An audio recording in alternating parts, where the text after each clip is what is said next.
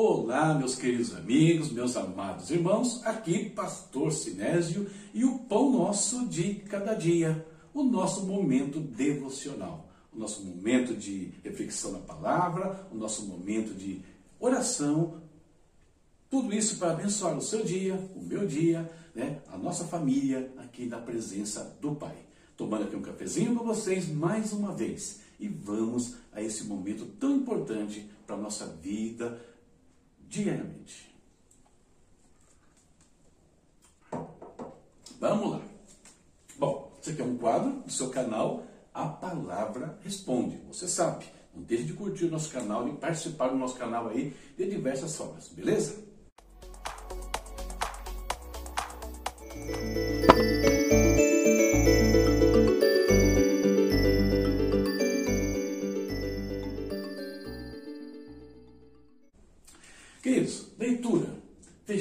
Hoje segundo Samuel, mais um livro aí do Antigo Testamento ficando pelo caminho, né? Hoje a leitura dos capítulos 22 ao 24. E o tema que eu peguei aqui hoje é um tema bem atual. A responsabilidade é de todos. Em que situação? Já já você vai saber. Texto base, 2 Samuel 23, versos 2 ao 4 onde está escrito. E aqui são as últimas palavras de Davi, né, diz o texto. O Espírito do Senhor falou por meu intermédio. Sua palavra esteve em minha língua. O Deus de Israel falou. A rocha de Israel me disse: Quem governa o povo com justiça, quem o governa com o temor de Deus, é como a luz da manhã ao nascer do sol, numa manhã sem nuvens. É como a claridade depois da chuva, que faz crescer as plantas da terra. Bom, nosso assunto hoje é a questão governo. Um governo justo. Foi isso que Davi fez né, sobre o povo de Israel durante aí 40 anos e meio, né, falando em números bem exatos. Nos dias de Davi, vocês terem uma ideia, Israel alcançou a supremacia na sua região atingiu o clímax do seu poder e domínio ali né, em, em Canaã e nas terras ao redor. Conquistou todos os seus inimigos, anexou alguns povos que estavam ali é, no meio do, de Israel. Você vê que Davi começa mesmo conquistando né, a cidade de Jerusalém, que estava no meio de Israel, mas era governada por jebuseus, e assim por diante. Davi, ele exerce justiça, ou seja, nós vemos a nação crescendo, o povo se desenvolvendo, riqueza sendo distribuída por todos eles, todos puderam alcançar um lugar melhor durante o governo de Davi. No entanto, no finalzinho da carreira, né, nos capítulos de hoje, o que, que nós lemos? Davi comete uma falha. Ele se ensoberbece ali pelo poderio, e se ensoberbece por ter um exército de mais de um milhão de soldados né, ao seu dispor. E aí Deus castiga a nação por conta dos atos de Davi. E fala o texto aqui: 70 mil homens morreram e um anjo foi enviado para destruir a cidade de Jerusalém. Mas o Senhor se arrepende, Davi se arrepende do seu pecado e a situação se ajeita. Olha, queridos, com isso, nós temos aqui um exemplo muito claro de como o governo, né, a conduta de um governante, pode afetar a vida da nação do seu povo. Eles podem ser, como nós lemos ali, luz e esperança, como Davi foi o tempo todo, ou trevas e angústia, como ele foi ali na fase final dos últimos dias do seu governo. Então, ele afetou o povo positivamente, graças a Deus na maior parte do tempo, mas teve um ponto ali que ele falhou para com os seus né, liderados, com os seus súditos. Vamos trazer um pouquinho disso para o cenário nacional. Brasil. Falar um pouquinho do nosso país. Um país, queridos, que de uma, de uma grandeza extrema. E eu não estou falando apenas da questão territorial. Né? É, em todos os aspectos, o Brasil é muito grande. Só de costa, né, litorânea, nós temos 8 mil quilômetros, aproximadamente. Que país do mundo tem tanto litoral assim?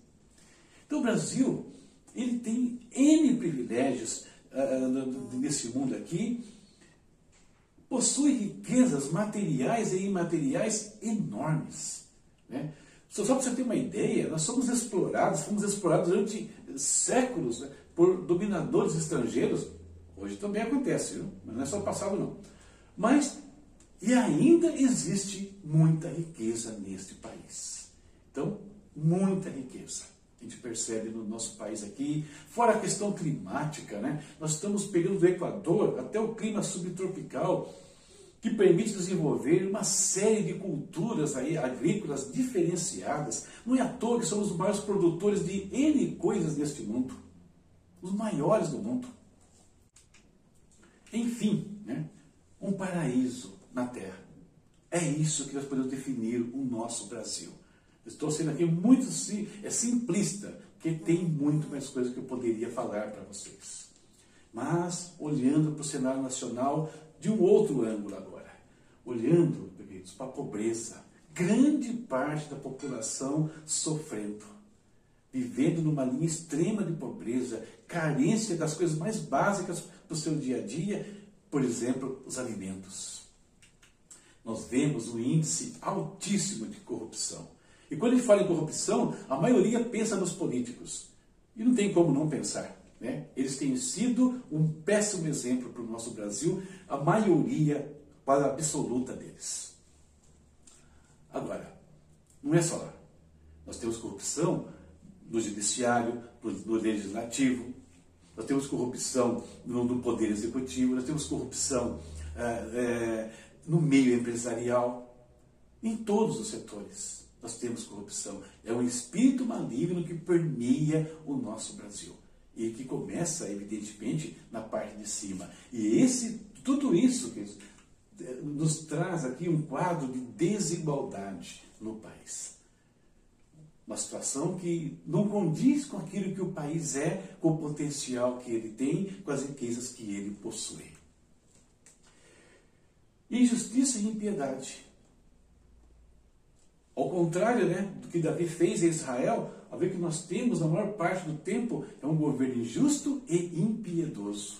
Um governo que priva o povo da educação, por exemplo. Porque a educação poderia mudar a realidade de muita gente. Nós vemos o que alguns que conseguem escapar né, desse, dessa armadilha, dessa situação que foi colocada sobre a população, eles conseguem romper e se educar, estudar o que acontece na vida deles. Eles mudam a sua realidade, a realidade das suas famílias, às vezes. Mas por quê? Porque o sistema injusto e impiedoso não quer educação, para que apenas alguns poucos fiquem no poder. Um governo, então, que, que vai trazer cada vez menos, é, menos igualdade entre todos privando todos de terem o mínimo que precisam para o seu dia a dia. Eu não estou dizendo que você está todo mundo igual, não, não é isso. Né? Cada pessoa tem um, um, nível de instrução, cada pessoa tem um nível de capacidade, cada um vai produzir um tipo de coisa, né? É muito, a variedade é normal, mas o mínimo todos teriam que ter.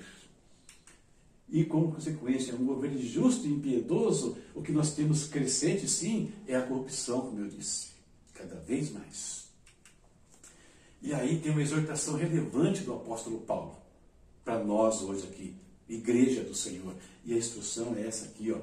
Antes de tudo, recomendo que se façam súplicas, orações, intercessões e ação de graças por todos os homens, pelos reis e por todos que exercem autoridade, para que tenhamos uma vida tranquila e pacífica, com toda piedade e dignidade.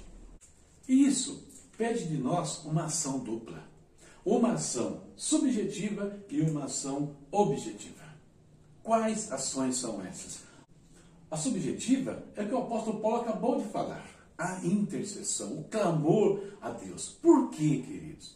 Porque o problema desse mundo, apesar de envolver pessoas, ele começa antes disso. Esse mundo, não nos esqueçamos, jaz no maligno. Tem o espírito das trevas que opera nos filhos da desobediência. Então, onde houver um filho da desobediência, seja na classe política, seja no meio do judiciário, seja no meio empresarial, da população, ali haverá então a tendência desse espírito de corrupção se manifestar. Daí a intercessão para combater isso na origem, para que isso respingue, né, então, sobre a vida dos homens aqui.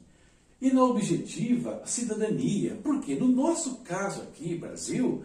Nós temos um sistema de governo é, democrático. E aqui, me permita falar o que eu vou dizer aqui, entre aspas, somos nós que escolhemos os nossos governadores. Portanto, nós podemos influir nesse processo. Se estivéssemos num sistema diferente, talvez não tivesse como mudar, nenhuma ação de voto, nada. Né? Não teria como eu influir nisso. Mas no Brasil tem. Então eu posso agir subjetivamente e objetivamente, participando dessa sociedade, influindo nessa sociedade. Nós temos tido hoje homens e mulheres que estão ocupando posições importantes no governo e de lá podem influir. Então nós temos essa ação objetiva também, queridos. Não, é só a oração, eu tenho que participar das coisas que acontecem no meu país. Por quê? A responsabilidade, ela é de todos. Não adianta ficar olhando para o governo, olhando para o judiciário, ou para o legislativo, ou para os empresários. Não. A responsabilidade, ela é nossa. Cada um fazendo a sua parte, influenciando do jeito que pode, dentro do seu alcance. Mas todos participando, para que esse quadro que nós vimos aí, né, dito por Davi, possa acontecer. Depende das nossas ações. Subjetivas, enfatizando oração e intercessão, combatendo a origem do mal. E objetiva, cada um regaçando as suas mangas e participando do processo. Essa é a nossa reflexão para o dia de hoje.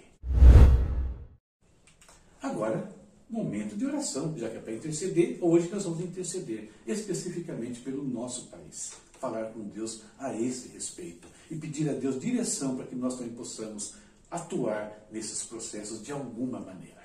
Amém? Oremos. Querido Pai, em nome do Senhor Jesus, nós, Pai, nos curvamos diante de Ti mais uma vez. Damos graças pela vida, Deus, damos graças pela proteção, provisão que o Senhor tem derramado abundantemente sobre nós todos os dias. Deus, temos enfrentado sim momentos difíceis, temos enfrentado perdas, sim, Senhor mas o teu poder, o teu consolo não tem sido tirado de cada um dos teus filhos, e é por isso que nós podemos suportar, avançar, crendo que o Senhor está conosco, que o Senhor tem o controle de todas as coisas, meu Deus. Senhor, hoje estamos aqui e queremos orar pelo nosso país. Nós vimos, Pai, que a tua palavra declara, que o Senhor declarou a Davi, o que acontece quando alguém governa com justiça, governa com o temor do Senhor. Coisas, Deus, que nós não temos visto no nosso país, na maior parte do tempo, nas, nas, todas as esferas, Deus, seja ela municipal, estadual e às vezes até mesmo no governo federal, Senhor. O Brasil tem dificuldades, sim, é verdade, mas não por falta de recursos, de riquezas, de bênçãos que o Senhor tenha derramado já sobre essa nação. O Senhor deu a essa nação as melhores coisas deste mundo, mas os homens não têm usado isso para o bem comum, Senhor. Oh Deus, tenha misericórdia do Brasil. Sara essa nação, nós temos pedido, mas Deus usa cada um dos teus filhos, Pai, neste processo, orando, intercedendo, participando, influindo, Deus, às vezes protestando contra algumas situações. Nós possamos fazer tudo conforme o Senhor nos dirigir, meu Deus. Não é um protesto gratuito, Deus, não é um xingamento, não, Senhor. É uma ação dirigida, Pai, pelo teu Santo Espírito, meu Deus. Nos ajuda, Pai. É o que eu te peço em nome de Jesus. Tem misericórdia dessa nação. E para isso, desperta, Deus, as pessoas de bem. Desperta a tua igreja, Pai. Desperta os teus pastores, ó Deus. Em nome de Jesus, nos ajuda, meu Pai. É o que nós te pedimos e te agradecemos neste dia. Amém. Amém mais uma reflexão, mais uma etapa aqui vencida no nosso dia a dia, queridos. A leitura próxima, olha só, nós vamos dar quebrada agora nos livros históricos e vamos entrar em Salmos. Lembra? A nossa leitura é ordem cronológica, então não vai seguir a ordem que está na Bíblia aí, vai quebrar de vez em quando.